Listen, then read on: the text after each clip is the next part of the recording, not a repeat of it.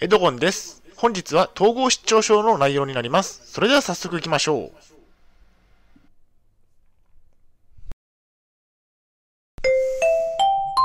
はい、H キャップチャンネルにようこそ。えー本日の内容ですが、障害者のサポートセンターで将棋の会に出席してみたといった内容でお送りしたいと思います。前提条件としましては、現在私は統合失調症を患っています。精神病院に3年間入院をしていました。借金がありますね。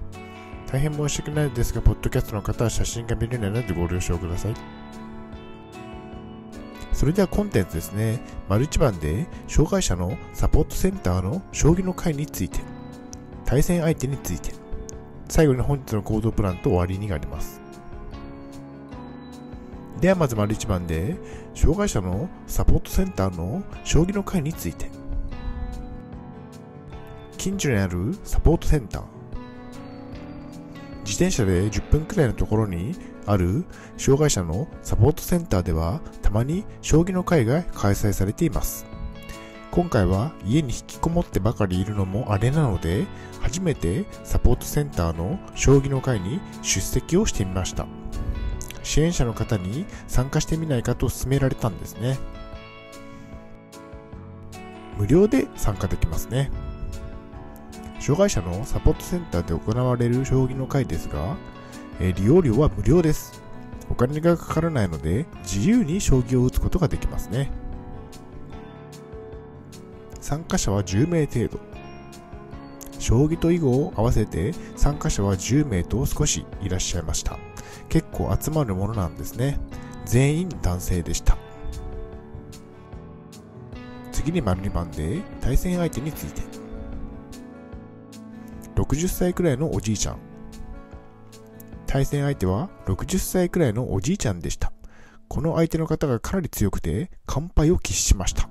一局60分くらいかかった白熱の一戦でしたね。私は振り飛車。相手は居飛車でした。最後は横からではなく縦からの攻めに屈しましたね。1日に10分。この対戦相手だったおじいちゃんですが、1日に10分くらいの将棋のお勉強をしていて、将棋が趣味だと言っておられましたね。まあ強いわけですよね。統合失調症と将棋について。統合失調症でも将棋はさせますね。病気は関係ないでしょう。ただお薬をかなりの量を飲まれている方は頭が働かないかもしれませんね。お薬の量を調整するなどして将棋を指してみましょう。結論としましては、障害者でも将棋はさせます。ぜひ趣味を持ちたい方はチャレンジをしてみましょう。はい、お疲れ様でした。ありがとうございました。それでは本日の行動プランに入っていきたいと思います。将棋を指しましょう。囲碁も良いですね。体調が悪い時は無理はしないことです。将棋や囲碁は良い趣味になりますね。やることがない方はぜひチャレンジをしてみることをお勧めします。それでは本日の振り返りに入っていきたいと思います。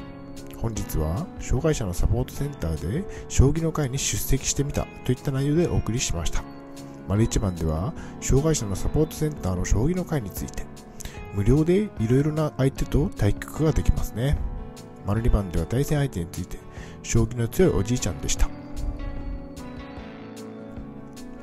はい、最後に終わりにです。最後までご覧いただきありがとうございます。ブログ H キャップを4年間運営しています。Twitter もやってます。チャンネル登録、いいねボタンを押していただけると嬉しいです。また次の動画、ポッドキャストでお会いしましょう。病気の方は無理をなさらずお過ごしください。